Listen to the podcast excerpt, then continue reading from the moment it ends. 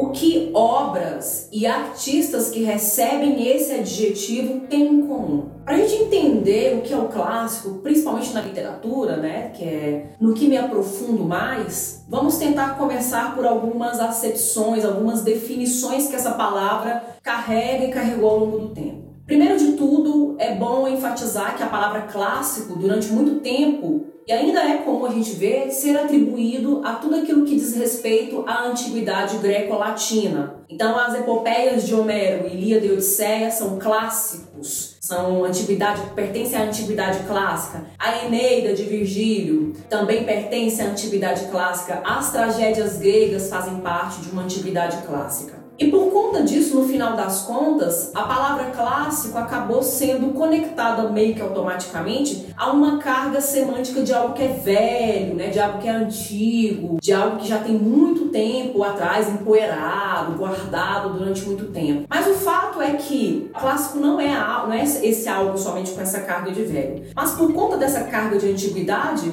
depois, obras medievais, como as novelas de cavalaria, né, como as cantigas medievais, é, obras do próprio classicismo renascentista, que tem em comum a mesma raiz da palavra, como os Lusíadas de Camões, como os sonetos de Francisco Petrarca, também receberam essa adjetivação como algo clássico. Clássico também foi atribuído ao sentido de classe social uma classe social privilegiada que teria exclusivamente acesso à literatura. E de certo modo, essa carga pejorativa ainda ressoa nos nossos dias, uma vez que a gente tem uma figura pública dizendo que livros de literatura, literatura é coisa de gente rica. Já temos aí então essa herança problemática. Mas, por outro lado, a gente também tem o resvalar dessa designação, uma vez que ainda temos pessoas Durante muito tempo pessoas fizeram isso e hoje em dia há pessoas que ainda fazem, de comprar livros sempre muito grandes, calhamaços, né? Aqueles tijolões, famosos tijolões de capa dura, de edição bonita, né? De folhas douradas, única e exclusivamente para enfeitar a estante. Mas o clássico também, ele tem, ele carrega sinônimo de cânone. Cânone é um conjunto de obras respeitadas, admiradas, valorizadas obras que foram eleitas como modelos, como exemplos de bondade, verdade, beleza, justiça, aquelas que são dignas de serem imitadas. O grande problema do cânone, do clássico ao longo dos séculos na história da literatura ocidental, é que esses critérios estabelecidos para classificar essas obras nunca foram objetivos, nunca foram critérios que dessem conta de todas as obras igualmente. Ao longo do tempo, esses critérios foram subjetivos e muitas vezes relacionados a gosto e valores de camadas privilegiadas da história e da sociedade. E por conta disso, infelizmente, muitas obras que poderiam ser grandes obras ficaram excluídas, ficaram de fora dessa seleção desse conjunto de obras privilegiadas, de obras destacadas. E para mostrar como esses critérios são meio subjetivos, eu tenho aqui esse livro do Ítalo Calvino, Porque Ler os Clássicos. E ele faz uma lista, ele comenta alguns livros que são os clássicos dele que ele coloca aqui. Mas antes de começar a falar dos clássicos, ele abre o livro com um prefácio,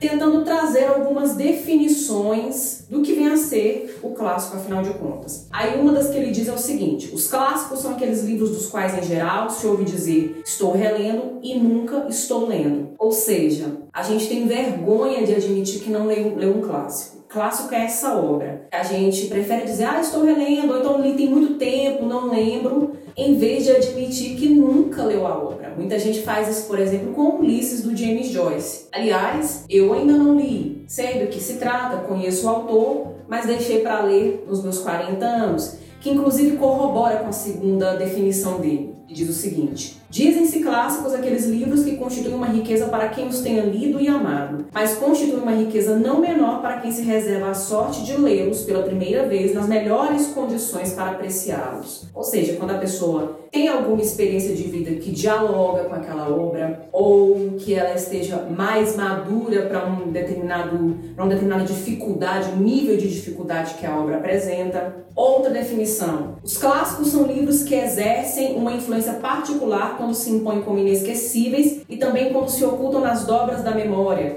mimetizando-se como inconsciente coletivo ou individual. Toda releitura de um clássico é uma leitura de descoberta como a primeira. Toda primeira leitura de um clássico é, na realidade, uma releitura. Um clássico é um livro que nunca terminou de dizer aquilo que tinha para dizer. E a última, que inclusive dialoga muito bem com essa. É clássico aquilo que persiste como rumor, mesmo onde predomina a atualidade mais incompatível. Em outras palavras, clássicos são aquelas obras que atravessam séculos, independentemente da época em que foram produzidas, publicadas, sempre tem alguma coisa a dizer para aquela geração que ela está vivendo. De certo modo, clássico é o mesmo que contemporâneo. É uma obra que pode ter sido produzida no século XIV, no século XV, mas em pleno século XXI ainda se comunica com a gente, ainda tem um caráter universal que a gente precisaria de um outro vídeo para problematizar, mas de certa forma comunica toda a experiência humana ou fala muito bem da condição, da natureza humana, obras que ainda são relevantes, que ainda são importantes, que continuam dizendo com outras gerações de leitores e leitoras, essa é a obra que poderia ser considerada clássica de fato. E hoje eu trouxe alguns clássicos para compartilhar com vocês alguns clássicos que nenhum deles, inclusive, eu, eu ainda apresentei, comentei aqui no canal. Isso é até uma forma também de provocação,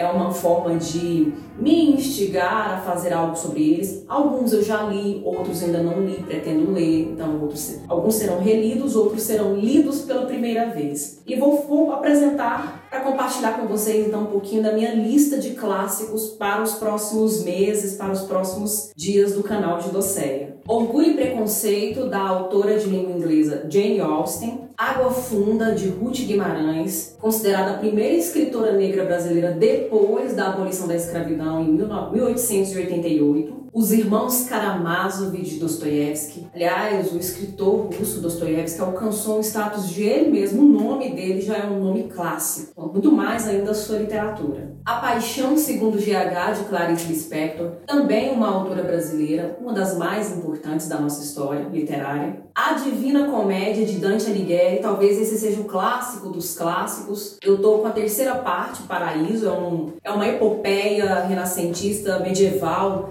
dividida em três partes: é, Inferno, Purgatório e Paraíso. Eu estou só com esse volume aqui, mas é um clássico que estou estudando no momento. Aqui tem duas obras, duas novelas, mas eu quero dar destaque à Morte em Veneza, de Thomas Mann, que é autor também de outros grandes clássicos, como Doutor Fausto e A Montanha Mágica. O 15, de Raquel de Queiroz, uma importante escritora brasileira também, uma das tragédias, das minhas tragédias preferidas de William Shakespeare, que também é outro clássico, né? É um dos clássicos dos clássicos também. O Decamerão, de Giovanni Boccaccio. Essa obra que, inclusive, ao lado de A Divina Comédia, de Dante, é, é, são, é tão importante que é, é considerada, as duas são consideradas responsáveis por inaugurar o italiano moderno. E finalmente, Ana Karenina, de Liv Tolstói, ou Leon Tolstói, outro escritor extremamente importante para a literatura russa e para a literatura ocidental, para a literatura do planeta Terra. Você pode dizer agora, nossa Elissa, mas como você deixou de fora a metamorfose do Kafka? É, como você deixou de fora o Edgar Allan Poe, de quem você gosta tanto? Como você deixa de fora Lígia Fagundes Telles, os contos dela, algumas obras dela, Carlos Drummond de Andrade, como assim? É, cadê esses outros autores? Cadê o Fernando Pessoa? Cadê o José Saramago? Cadê esses autores, essas autoras? Gente, como eu disse no início, toda lista acaba excluindo, acaba faltando mais do que trazendo nomes. Se eu fosse falar de todos os clássicos da literatura de todos os séculos, esse vídeo não teria fim. Ele seria infinito, seria eterno e não há viabilidade para fazer isso. Mas eu aproveito a ocasião, né? Eu não coloquei nem o Senhor Solidão, que é o meu clássico do coração aqui na lista. Eu aproveito essa ocasião que pode gerar essa inquietação em vocês, para justamente que vocês compartilhem comigo nos comentários quais são os seus clássicos ou qual é o seu clássico. Vamos compartilhar e trocar essas listas entre nós. Eu agradeço a atenção, vou ficando por aqui. Até a próxima.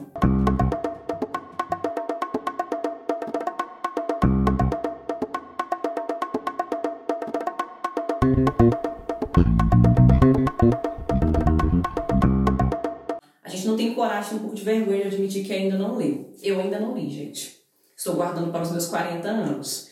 E inclusive vai até